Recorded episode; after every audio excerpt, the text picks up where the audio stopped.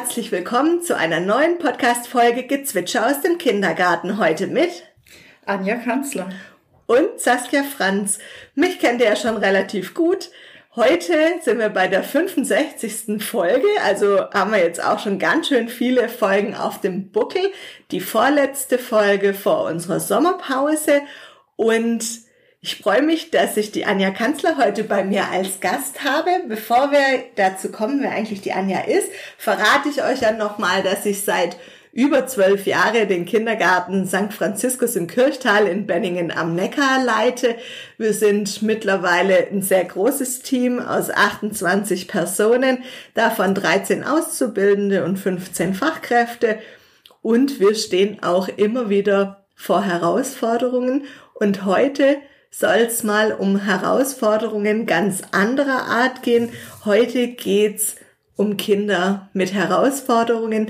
Aber bevor wir in die Thematik einsteigen, lade ich dich, liebe Anja, erstmal ein, dich den Zuhörerinnen und Zuhörern vorzustellen.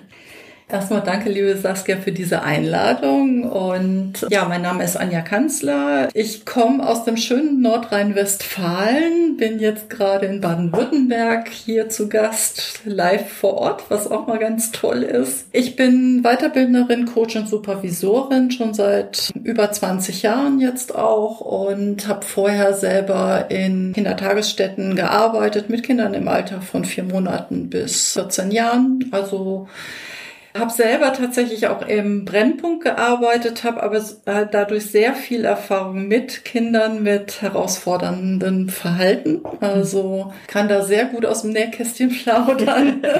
ja, und auch ansonsten bin ich noch Fachbuchautorin zu verschiedensten Themen. Also sehr vielseitig. Ich stelle mich gerne in meinen Seminaren vor als praxisnah, vielseitig und humorvoll. ich fand es auch total nett, wo du gesagt hast, ja, ich bin nicht auf ein Thema spezialisiert. Ich habe einfach einen Bauchladen mit ganz vielen Angeboten im Gepäck. Mir geht es ganz ähnlich und wir beide haben auch schon heute in unserem Nachmittag gemerkt, es gäbe so unendlich viele Themen, über die wir plaudern könnten, über die wir uns echt qualitativ pädagogisch austauschen könnten und haben uns aber jetzt auf dieses Thema Kinder mit Herausforderungen festgelegt. Dazu hatten wir zum Beispiel auch noch gar keine Podcast-Folge. Also es ist ganz spannend und man muss ja sagen, auf Instagram gibt's ja so eine kleine, aber feine ja, Community, in der einfach so ein paar Menschen sind oder auch immer wieder mhm. aufgezählt werden und dazugehören. Und so kreuzen sich da auch immer wieder unsere Wege und finden das gegenseitig sehr spannend, was der andere tut und was da gerade passiert und gemacht wird. Und umso schöner finde ich das, dass du so weit herkommst, um gesagt hast, aber jetzt will ich heute auf jeden Fall mal in eure Einrichtung kommen und gucken, was ihr eigentlich so in echt macht. genau, ich bin ja immer sehr neugierig, deswegen. Das könnte ich so als viertes Attribut sicherlich auch noch benennen. Aber es gehört ja dazu, und ne? interessiert am Gegenüber, also. genau. Weil anders kann man ja gar nicht erfolgreich sein, wenn man nicht neugierig hat und eine Wissbegierde und ein Interesse auch am Weiterkommen und einfach ein Herz für Pädagogik. Mhm. Und wir haben schon ganz kurz in unserem Vorgespräch überlegt, ja, was ist denn eigentlich unter Kindern mit Herausforderungen zu verstehen? Wann ist denn ein Kind herausfordernd? Ich gebe ja viele Seminare dazu tatsächlich und ich mache immer wieder die Erfahrung, dass das schon sehr, sehr individuell zu sehen ist, dass das manchmal auch die, die, die Perspektive, die Sichtweise äh, der einzelnen KollegInnen sind, die, die letztendlich bestimmen, ob das Kind von ihnen jetzt als herausfordernd erlebt wird oder nicht. Aber so, wenn man versucht, mal so eine Klammer zu setzen, dann sind es oft eigentlich ja Situationen, in denen das Kind sich entweder nicht situationsangemessen oder nicht altersgemäß verhält, aus der Sichtweise der Fachkraft wo die Fachkraft sich herausgefordert fühlt und wo das Kind eher, sage ich mal, den normalen Ablauf stört. also dann, dann wird das also gerne so als herausforderndes Verhalten oder auch als Verhaltensauffälligkeit bezeichnet. Und ich, ich mache das gerne so als Einstieg, dass ich immer sage, malt doch mal einen Rahmen auf und in diesen Rahmen schreibt mal rein, was ist im Rahmen und außerhalb des Rahmens schreibt doch mal auf, wann, wann fällt für euch ein Kind aus dem Rahmen. Und dann entstehen immer die wunderbarsten Diskussionen in den Seminaren, weil sie auf einmal merken, ja, wer legt denn eigentlich den Rahmen fest? Und ne, natürlich brauchen wir einen gewissen Rahmen, damit halt auch, auch sage ich mal, Kita-Alltag stattfinden kann. Rahmen hat ja auch ein Stück weit was Orientierendes, was Sicherheit gebendes, was Haltgebendes. Aber manchmal ist der Rahmen halt auch einfach zu eng und dann, dann tauchen auf einmal auch Verhaltensweisen auf, wo man sagt, na ja, okay, bei einem Kind, was aber sonst eher zurückhaltend ist, das feiere ich richtig, wenn das mal die Klappe aufmacht. Ne? Also so. Mhm. Und wo ich bei einem anderen Kind, was ich eher als wild vielleicht einstufe, dann sage, oh nee, nicht der schon wieder, ne? Also, oder die schon wieder. Ich finde eigentlich dieses, dieses Bild schon ganz schön. Wenn wir uns jetzt vorstellen, wir hätten ein großes Kunstwerk mhm. und Rahmen in unterschiedlicher Größe. Und die haben alle einen weißen Rand. Mhm. Diese Rahmen sind alle weiß und neutral. Und ich lege die jetzt unterschiedlich auf dieses Gemälde, auf dieses Kunstwerk drauf und fotografiere dann immer nur diesen Rahmen mit dem, dann kriegen wir auch immer mhm. was Unterschiedliches zu sehen. Und jedem gefällt ein anderer Bildausschnitt. Mhm. Dem einen gefällt vielleicht der kleine Rahmen, weil es dieses Detail unglaublich in den Vordergrund rückt. Dem anderen gefällt der große Rahmen, der das ganze Bild zeigt. Auch da sind wir ja unheimlich individuell. Richtig. Und in einem Seminar hat eine Teilnehmerin damals gesagt, Ah, ich stelle mir jetzt einfach so einen Rahmen vor, der so ein bisschen flexibel ist, so, so ein bisschen gummimäßig, den man auch so ein bisschen dehnen kann, den man auch ein bisschen anpassen kann, der gar nicht so starr sein muss. Und das fand ich auch ein sehr schönes Bild dafür. Mhm, da kommen wir nachher nochmal drauf, wenn es nochmal darum geht, wie starr brauchen wir eigentlich die Struktur, die Rahmenbedingungen. Aber wir hatten es ja gerade davon, dass du beschrieben hast, wann ist ein Kind herausfordernd und wen fordert es dann heraus? Und da habe ich ganz provokant in unserem Vorgespräch dich auch gefragt und habe gesagt, na ja, wer ist denn bei herausforderndem Verhalten die größte Herausforderung? Also sind es die Rahmenbedingungen, sind es die Fachkräfte oder ist es das Kind? Mhm. Ja. also ich würde sagen, wenn man genau hinschaut, ist, sind es meistens also ein Stück weit Rahmenbedingungen, die für das Kind herausfordernd sind. Und man sagt ja auch so, ja, eigentlich macht ein Kind erst Probleme, wenn es auch Probleme hat. Also das heißt, da gibt's immer einen Auslöser, immer eine Ursache für. Und manchmal, das habe ich ja auch vorhin schon gesagt, ist es auch einfach das Verhalten der pädagogischen Fachkraft für das Kind. Also dass es auch immer eine Wechselbeziehung gibt an dem Punkt. Und wir haben das mal an einer Stelle als Beispiel im Seminar gehabt. Da war eine Kollegin total entgeistert, dass ein Kind, was ein anderes Kind halt ähm, aus einer Spielsituation herausgeschlagen hatte und sie dann dazugekommen ist, dann auf einmal sie ganz heftig gekniffen hat. Und sie sagt, äh, ich war total entsetzt, warum kneift dieses Kind mich denn jetzt auf einmal? Und dann haben wir diese Situation nochmal aufgedröselt. Erstmal so aus, aus Sicht des äh, Kindes. Was ist da gewesen? In welcher Situation? Was war es vorher? Was hat das Kind gemacht? Und dann auch diese, diese Perspektive eingenommen. Was hat das Kind möglicherweise gefühlt? So. Und dann haben wir das Gleiche nochmal, das sind immer so sechs Fragen, nochmal für die Fachkraft mit durchgespielt. Und auf einmal guckt sie sich das Gegenüber an und sagt, boah, ich bin in einem Eiltempo auf dieses Kind zugesprungen und eigentlich muss das Kind sich von mir bedroht gefühlt haben. Also was hat das Kind gemacht? Es hat sich verteidigt. Und sie hatte auf einmal einen ganz anderen Blickwinkel auf einmal für das Verhalten des Kindes. Mhm. Also viel verstehensorientierter, wo sie vorher sagte, boah, das ist ja, das geht ja gar nicht, ne? So, und dann. Ich finde, dass es total spannend ist, da sich auch immer wieder anzugucken, aus welchem Kontext heraus passiert jetzt was, was ist denn da eigentlich? Und es liegt ja dann auch ganz oft an unserer Haltung. Es liegt auch mal an unserer Tagesform. Mhm. Auch das dürfen wir nicht unterschätzen. Es geht uns nicht jeden Tag gleich gut mhm. und wir können mit Stresssituationen auch als Erwachsener nicht jeden Tag gleich gut umgehen. Und dann gibt's auch Thematiken, die ich vielleicht habe, weil ich selber Kinder in dem Alter habe oder weil ich Erfahrungen gesammelt habe mit Kindern in, den, in dem Alter, wo ich sage, mhm. diese Situation spricht mich jetzt aber sofort an. Die triggert mich auch, ne? Ja. Also ich, ich habe ja mit Lea Weditzer zusammen auch Buch geschrieben und da haben wir eine Übung drin.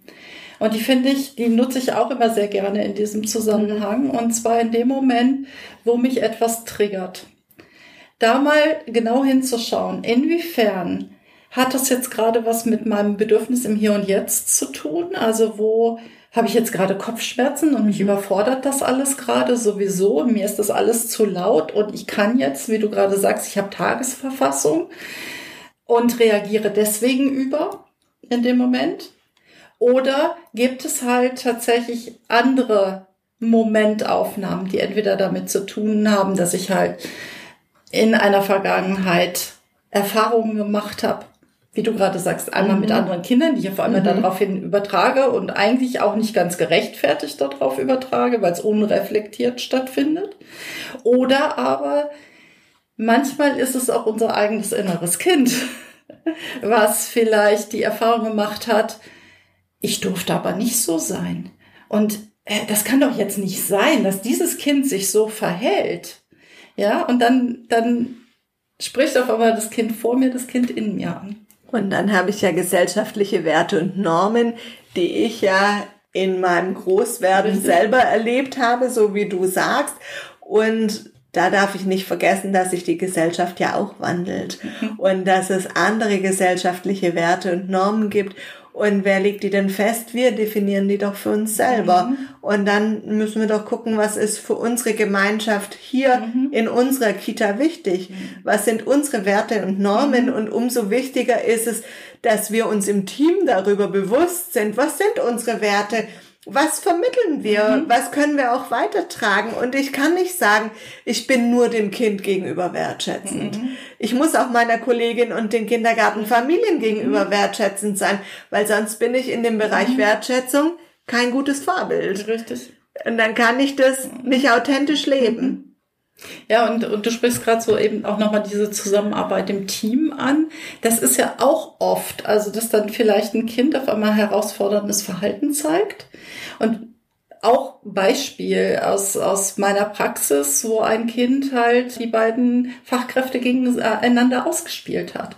Mhm. Und die eine Kollegin hat sich da total drüber aufgeregt und hat gesagt, mein Gott, warum spielt dieses Kind uns die ganze Zeit da aus? Und das ist so frech. Und ich sagte, Nee, ich find's eigentlich total intelligent, weil dieses Kind macht euch gerade auf was aufmerksam, nämlich dass ihr nicht gut zusammenarbeitet, mhm. dass ihr euch in uneinig euren Werten gerade total uneinig seid. Und das, das ist genauso wie zu Hause. Das Kind ist eigentlich super schlau. Das ist eine Ressource, das ist eine Kompetenz, die du als, boah, äh, das da, da ist jetzt aber, ne, herausfordernd. Das ist, ist verhaltensauffällig. Nein, das ist überhaupt nicht verhaltensauffällig. Das Kind nutzt seine Nischen. Super. Mhm. Ich feiere das Kind dafür. Und man muss ja jetzt auch sagen, über Reibung entsteht ja auch Wärme. Mhm. Ja, und so ist es ja bei den Kindern auch immer wieder. Sie wollen dann die Verbindlichkeit der Beziehung mhm. testen. Sie wollen genau wissen, mag die Saskia mich auch?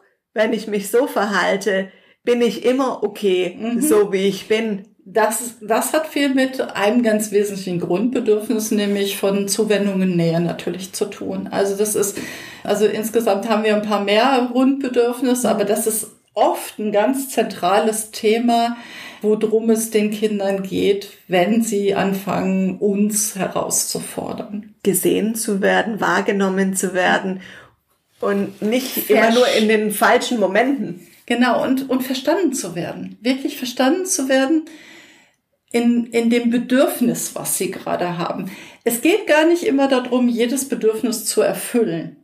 Es geht darum, erstmal, ich werde gesehen und mein Bedürfnis wird wahr und ernst. Mhm. Ja, das ist mehr noch dieses Ernstnehmen. Werden es auch vorher davon, wenn die Kinder das gewohnt sind, dass ihre Meinung zählt, dass sie Gehör finden, egal was sie sagen und dass da auch ein ebenbürtiger, mhm. erwachsener Ansprechpartner ist. Also nicht in der adultistischen Verhaltensweise, sondern mhm. dass ich mich wirklich auf die Ebene des Kindes begebe und unsere Meinungen gleichwertig mhm. sind. Die sind gleich viel wert und ich kann sagen, ja, sag doch noch mal, was war jetzt gerade los und mhm. ich höre dir zu, ich nehme dich ernst. Genau. Darüber lernen die Kinder Aushandlungsprozesse, mhm. da miteinander in Kontakt zu kommen mhm. und eben auch zu sagen, man kann für alles eine Lösung finden, wenn man drüber spricht. Richtig. Und ich glaube, was auch wichtig ist, ist in diesem Fall dieses Gefühl zu haben,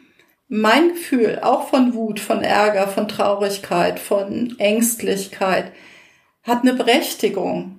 Das, das darf sein. So. Mhm. Und warum ist es uns als Fachkräften anstrengend oder warum haben wir vielleicht auch Angst vorm herausfordernden Verhalten? Und ich bin mir sicher, es geht nicht nur uns Fachkräften so, sondern es geht auch allen Müttern und Vätern dieser Welt so. Definitiv. Warum ist es so?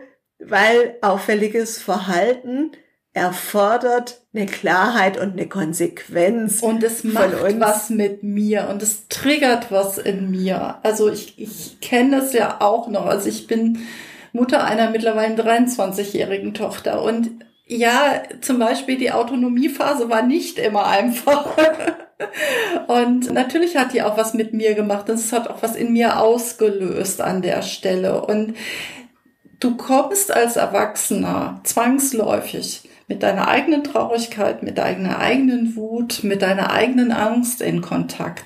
Mhm. Und manchmal ist das schwer auszuhalten. Und ich glaube, wir versuchen auch, indem wir ja das, das entweder beschwichtigen oder versuchen wegzumachen, mhm. vermeiden wir eigentlich das eigene negative Gefühl. Ich finde ja auch, dass es tatsächlich anstrengend ist, konsequent zu sein. Es ist anstrengend, klar zu sein. Vor allem, wenn ich mir über die Situation noch nicht ausreichend Gedanken gemacht habe. Mhm. Also es gibt Momente und Situationen, in denen kann ich super klar sein, weil da kenne ich meine Stellungnahme dazu. Da bin ich mir ganz sicher, so will ich das haben und anders will ich das auf keinen Fall haben. Was nicht heißt, dass Kinder uns nicht doch zeigen können, dass wir da falsch liegen mit unserer Stellungnahme und unserer Idee, wie es zu laufen hat. Aber ich erlebe es ganz häufig, dass es im Kindergartenalltag, ja, dann diese, dieser Aushandlungsprozess, zuerst fängt es ja eigentlich an, anstrengend zu werden durch einen Aushandlungsprozess mit dem Kind, dass ein Kind gerne was machen würde oder was macht und man sagt dann, nee, lass es bitte oder ich möchte nicht, dass du es machst und dann wird probiert, okay, meint die das ernst? Mhm. Ja, und halte ich dann auch durch mhm. zu sagen, ich möchte das nicht oder auf welche Ebene können mhm. wir uns mhm. jetzt begegnen und da drüber sprechen. Genau. Aber, ist es jetzt? aber ich glaube, die, die Kunst daran ist tatsächlich in diesem Moment eben nicht nur bei dem Verhalten zu bleiben, was das Kind gerade zeigt und was, mhm. wo ich nicht mit einverstanden bin, sondern wirklich nach diesem Warum zu gucken. Mhm. Was ist eigentlich die positive Absicht des Kindes dahinter, das jetzt entweder zu stören oder nicht tun zu wollen oder was auch immer. Ja, also, und das wirklich klar zu gehen, weil sonst bleiben wir tatsächlich nur die ganze Zeit auf dieser Verhaltensebene und da passiert keine Veränderung. In dem Moment, wo ich in diesen verstehensorientierten Zugang gehe, habe ich eine Chance, dass das Kind sich abgeholt fühlt. Und dann dann wird erst Lösung möglich. Dann entwickeln sich vor allem neue Handlungsstrategien. Weil ich auch sagen kann, okay, ich verstehe gerade, dass sich das entweder überfordert. Ich verstehe gerade, dass sich das langweilt. Ne? Auch das ist ja, dass das gerade überhaupt nicht dein Thema ist. Lass uns doch mal überlegen, wie wir damit umgehen. Und dann sind wir bei diesen Verhandlungsprozessen. Mhm. Aber du merkst, glaube ich, was. Ich sage nicht mehr, hör jetzt endlich auf mit dem Stören ja, oder mich stört das. Mhm. Ja, wenn wir eine Du, also eine Ich-Botschaft schicken wollen, dann würden wir sagen, ja, mich stört es. Oder lass das bitte. Und dann sind wir im anderen, auf einer anderen Ebene im Verhandlungsprozess. Mhm. Und ich finde es da auch nochmal ganz spannend zu sagen, ja, für einen Erwachsenen würden wir viel schneller nach dem guten Grund mhm. gucken. Und zu sagen, warum gucken wir nicht früher beim Kind nach einem guten Grund? Was ist der Anstoß? Mhm. Warum ist es jetzt so, wie es ist? Sind alle Bedürfnisse erfüllt? Welches Bedürfnis steckt mhm. jetzt dahinter? Da wirklich dahinter und, und kann ich darüber in Verhandlung gehen? Weil, wie gesagt, also ich kann nicht immer alle Bedürfnisse befriedigen, aber ich kann das, also da kann ich aber mit Kindern in Verhandlungen gehen und sagen, okay, ich habe aber trotzdem verstanden, dass das gerade dein Bedürfnis ist. Lass uns eine andere Lösung finden. Mhm. Und dann auch zu gucken, naja, wie können wir jetzt diese Lösung umsetzen? Wie können wir die Lösung auch mhm. bei den anderen einfordern und zu sagen, ja, ich bin hier für dich verbindlich mhm. in der Absprache dieser Lösung dann auch und unterstütze dich bis zum Ende. Und wenn dann das Kind kann ja durchaus auch wieder feststellen, dass die Lösung ja jetzt doch auch nicht so hilft, wie man sich das ausgemalt hat. Das ist ja für uns auch immer wieder, es wird eine Hypothese aufgestellt und genau. dann geht's um Versuch und Irrtum. Richtig. Und trotzdem auch nicht zu früh aufzugeben. Das erlebe ich auch oft, dass es also dann naja, Plan A hat nicht geholfen, dann sind wir mit Plan B dran gegangen und dann hatten wir Plan C und irgendwie hilft gar nichts. Und dann sage ich, okay, wie lange wart ihr denn bei Plan A? Mhm. Ne, also dann stellt man auf einmal fest, naja gut, vielleicht hätte man das einfach noch ein bisschen länger einfach auch mhm. miteinander leben müssen, um, um dann auch in, in ein verändertes Erleben kommen zu können. Also und in dem Moment, wo ich dann ständig die, die Strategien wieder ändere, verunsichere ich das Kind ja letztendlich auch nur. Also dann, mhm. dann kriegt es ja auch keinen, keine Orientierung, keine Sicherheit, keinen Halt, weil ich jedes Mal wieder andere Signale aussende und das Kind dann denkt, ja, und was gilt jetzt? Ja, so. Und dann ist die Verunsicherung noch größer ja. und es kann ja auch sein, dass es dann dieses, ja, für uns negative Verhalten mhm. einfach noch potenziert, Richtig. weil dann die Unsicherheit des Kindes noch größer mhm. wird und das dann gar nicht weiß. Und ich finde auch, dass ein ganz wichtiger Schritt nochmal für uns Fachkräfte ist, zu gucken, wie viel positive Bestärkung, wie viel Qualitätszeit hatte denn dieses Kind heute oder an anderen Tagen von mir, mhm. ohne dass es auffällig geworden ist. Ja, und ich finde auch nochmal, das ist nochmal ganz wichtig. Wir, wir markern oft an, wenn das Kind nicht kooperiert. Mhm. Wir vergessen aber, wie oft das Kind oftmals an diesem Tag schon kooperiert hat und dann vielleicht einfach gar nicht mehr, nicht nochmal kooperieren kann. Ja, mhm. und dann fällt es so hinten über. Mhm. Also dann, dann wird auf einmal nur das fokussiert, was an herausforderndem Verhalten gezeigt wird. Aber dabei wird vergessen, wie toll das Kind ist. Mhm. Also und was es alles kann und was es alles so den ganzen Tag über leistet. Mhm. Und da gehe ich auch immer gerne so in diesen Perspektivwechsel, dass ich dann äh, so sage, okay, ihr habt mir jetzt gerade wunderbar beschrieben, wie blöd dieses Kind ist. Jetzt fangen wir mal an. Welche Stärken hat das Kind? Mhm. Welche Ressourcen hat das Kind? Und wie oft am Tag ist es denn schon gelungen? Mhm. Ne? Also dann kommt immer so dieses Erstaunen auch. Mhm. Ja, stimmt. Nein, das ist ein ganz tolles Kind, kommt dann auf einmal hinten dran und dann verändert sich auf einmal dieser Blickwinkel. Und ja, wir, wir setzen manchmal so den Leuchtkegel auf einmal nur auf dieses herausfordernde Verhalten und sehen das Kind gar nicht mehr insgesamt. Weil es ist so anstrengend, mhm. ja. Und da hast du ja vorher in einem anderen Beispiel gesagt, dass dann Kolleginnen davon berichten, dass sie schon angestrengt sind, wenn dieses Kind überhaupt nur in ihren Bereich kommt. Mhm. Dann hat man schon einen höheren Herzschlag, dann hat man das Gefühl, mhm. reißt er jetzt alles aus dem Regal oder mhm. also ja, das genau, ist dann, dann self-fulfilling prophecy. Ja, zu sagen, okay, ich erwarte doch schon, dass was Schlechtes passiert. Ja, also ich, ich frage immer so in die Runde, okay, überleg dir mal, wie oft am Tag das Kind, um das es gerade geht, seinen Namen hört. Mhm. Ziemlich oft. Okay. Wie oft im negativen Zusammenhang? Au Backe, kommt dann schon so, ne? Und dann, okay. Wie oft beschweren sich schon andere Kinder über dieses mhm. Kind? Und wie oft war das Kind nicht da, wo sich die Kinder über es beschwert haben? Mhm. Und spätestens dann sind wir voll im, im Teufelskreis und in der Stigmatisierung. Dann sind wir das, was du gerade eben gesagt hast, self-fulfilling prophecy. Ja, natürlich. Also in dem Moment habe ich ja schon eine Erwartungshaltung mhm. ne, an das Kind. Es wird wieder passieren. Und Kinder in dem Alter, mit dem wir mit den Kindern arbeiten, sind noch Erwartungserfüller, sage ich immer. Mhm. So, und das heißt, natürlich kooperieren die mit unserer Erwartung und zack, passiert es wieder. Und dann habe ich die Bestätigung, habe ich doch gesagt, macht er schon wieder. Ja, so. Mhm. Und das ist tatsächlich so, das zu durchbrechen und zu sagen, ich muss was verändern, weil ich muss meine Erwartungshaltung ja. an das Kind verändern. Und dann kann das Kind auf einmal anders mit mir kooperieren.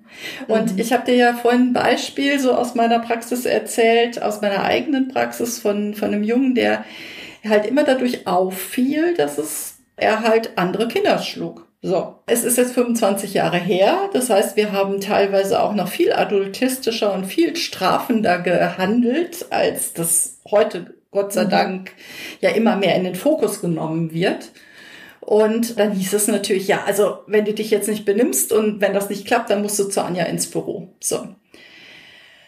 Dann kam dieser Junge zu mir ins Büro, prima, toll war total gut. Er war da auch glücklich und zufrieden. Und dann, aber sein Verhalten veränderte sich nicht letztendlich.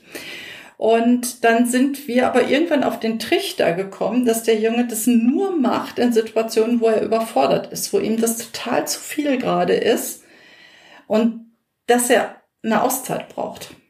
Und dann haben die Kolleginnen die Sprache verändert und haben ihm einfach angeboten, oh, ich merke, die wird das gerade alles hier zu wiggelig, zu wuselig, zu, ne? Mhm wrubbelig, wie meine Kollegin von mir immer so schön sagt. Und möchtest du zu Anja ins Büro? Damit haben wir schon mal so eine Formulierung verändert.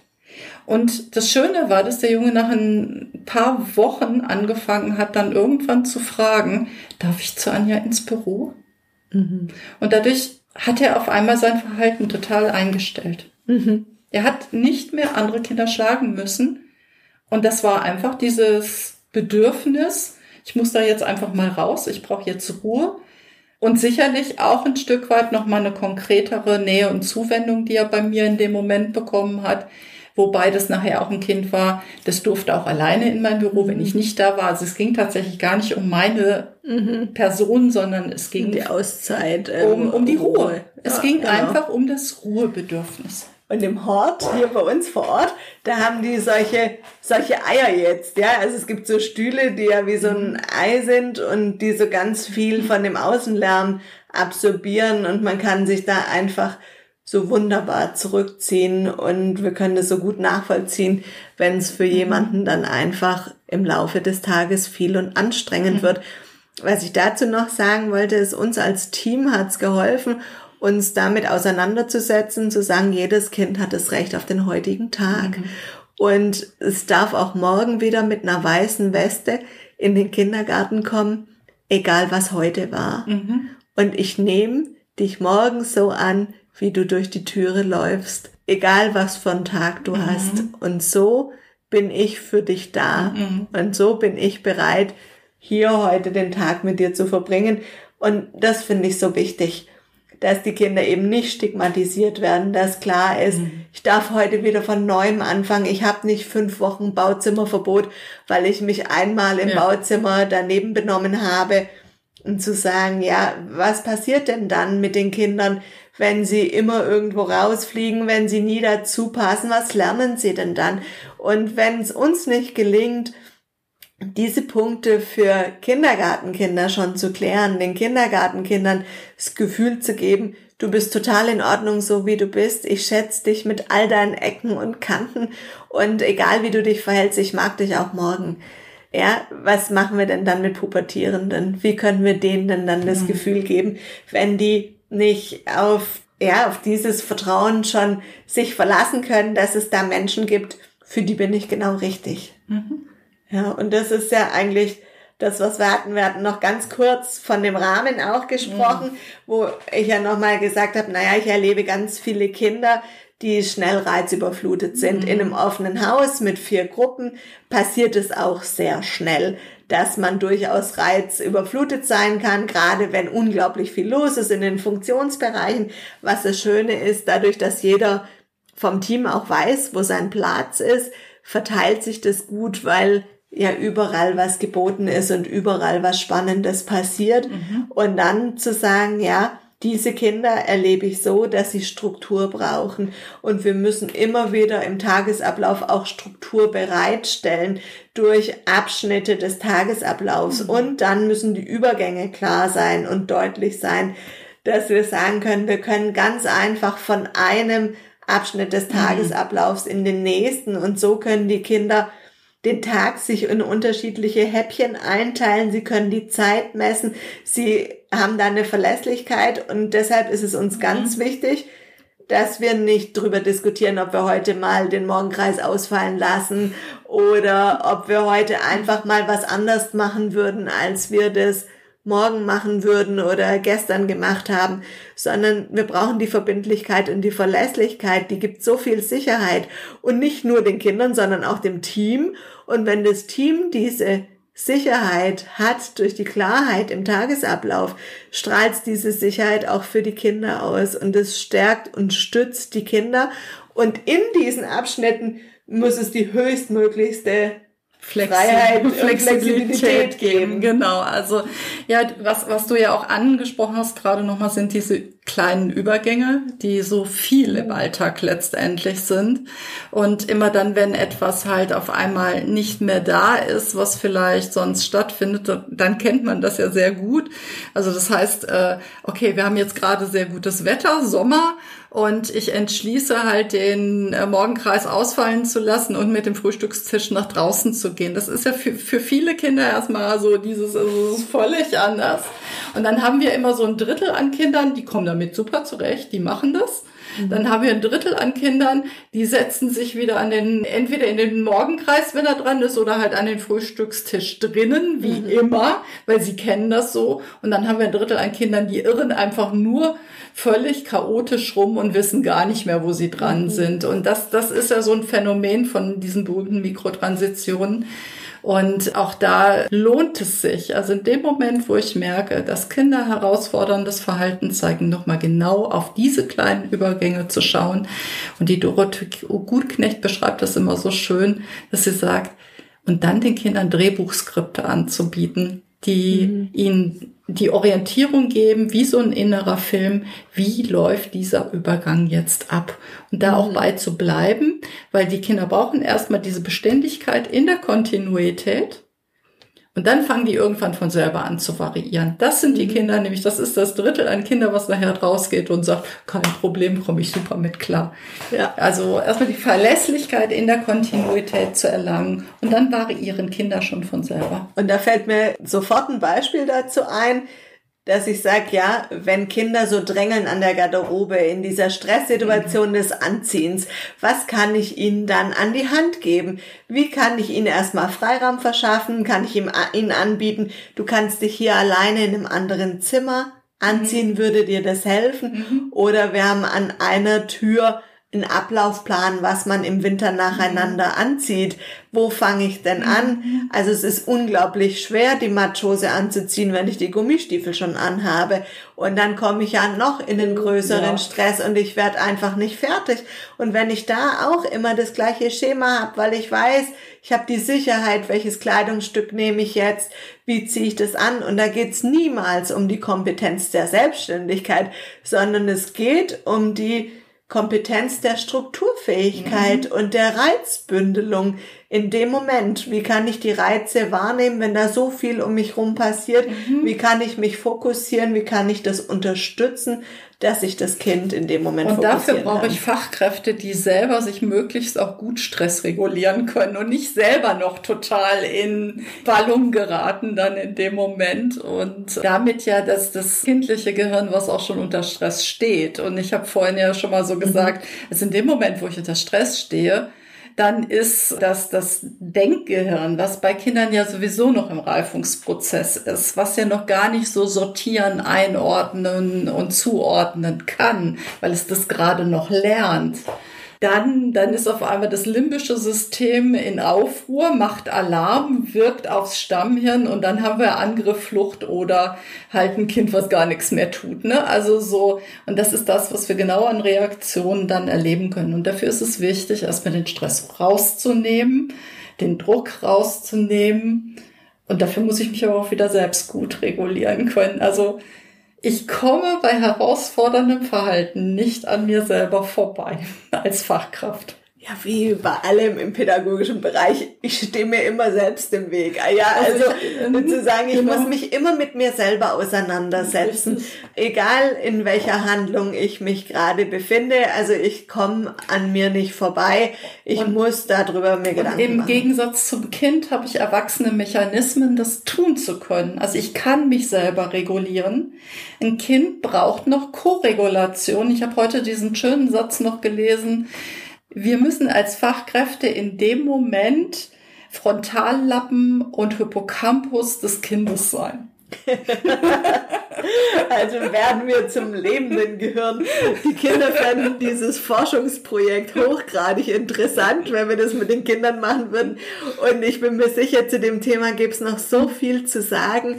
Aber für heute, liebe Hörerinnen und Hörer, lassen wir es dabei bewenden. Liebe Anja, schön, dass wir die Chance hatten, hier heute gemeinsam zu sprechen. Schön, dass du da warst. Vielen Dank. Dir auch nochmal vielen Dank. Und ja, mir geht's gerade richtig gut und ich bin richtig glücklich, hier zu sein. Sehr schön. Ich finde es großartig. Liebe Zuhörerinnen und Zuhörer, euch auch ganz herzlichen Dank fürs Einschalten, fürs Zuhören, fürs Dabeisein. Und ich freue mich drauf, wenn es wieder heißt Gezwitscher aus dem Kindergarten. Für heute sagen wir Tschüss. Tschüss.